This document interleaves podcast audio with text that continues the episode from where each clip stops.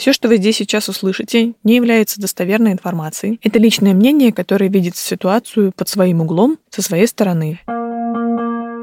Меня зовут Аня, мне 34 года. Я родилась в Украине и выросла там, а, а именно в маленьком городке, который называется Корсунь-Шевченковский. Находится он в центральной э, Украине. До 24 февраля я находилась в Киеве, но 22 февраля я вылетела в Стамбул. По профессии я маркетолог, работаю в небольшом украинском стартапе. Увлекаюсь очень сильно йогой, занимаюсь уже больше семи лет. Также люблю путешествовать безумно.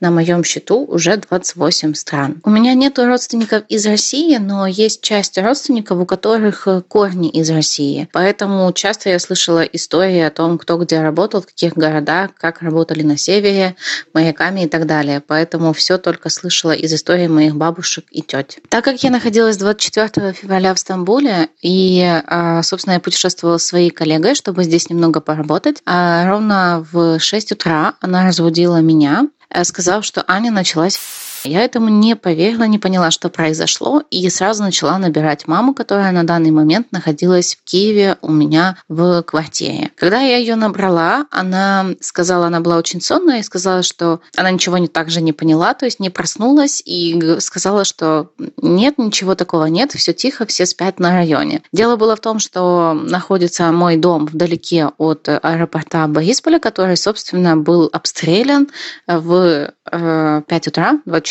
февраля. С этого все и началось. И следила за новостями, и были очень какие-то такие тревожные э, заголовки в СМИ.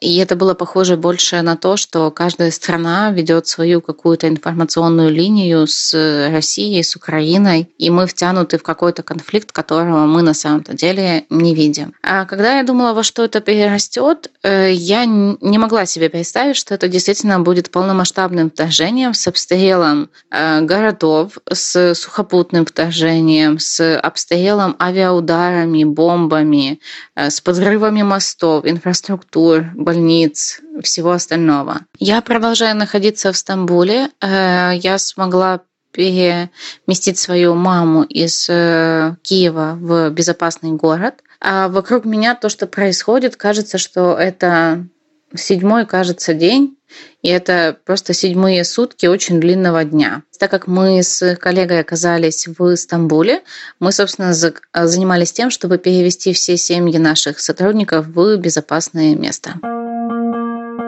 Мне бы очень хотелось верить, что на это уйдут недели, и мы не будем мерить эту месяцами и тем более годами. А касательно того, чем это закончится, я верю в то, что должны быть проведены несколько референдумов, чтобы те а, люди, которые находятся сейчас на территории ДНР, ЛНР, Республики Крым, могли выбрать, к какой стране они хотели бы относиться. Мне кажется, это будет самым честным и самым оптимальным решением. И ни в коем случае не насаждать никому да, свое, свои мысли и свое видение, как должен развиваться тот или иной регион. На данный момент в период войны я доверяю источникам, таким как Збройные силы Украины, наше Министерство иностранных дел, и также читаю и всем советую читать BBC Украины. Я абсолютно отделяю русский народ от власти, и я понимаю, что у каждого человека свое мировоззрение, которое сформировалось благодаря тому информационному полю, которое у него есть, и кругу общения. У вас очень много крутых, прогрессивных э, ребят в сфере креатива, digital а, стартапов и так далее. У меня также есть коллеги и партнеры, которые там находятся. Но мне, наверное, не понять, как один человек смог взять в заложники всю нацию и отобрать у вас право голоса. А украинцам, которые меня, возможно, слышат, я просто хотела сказать, что мы обязательно освободим свою землю от захватчика, потому что мы на нашей земле. И нам еще все отстраивать в Украине.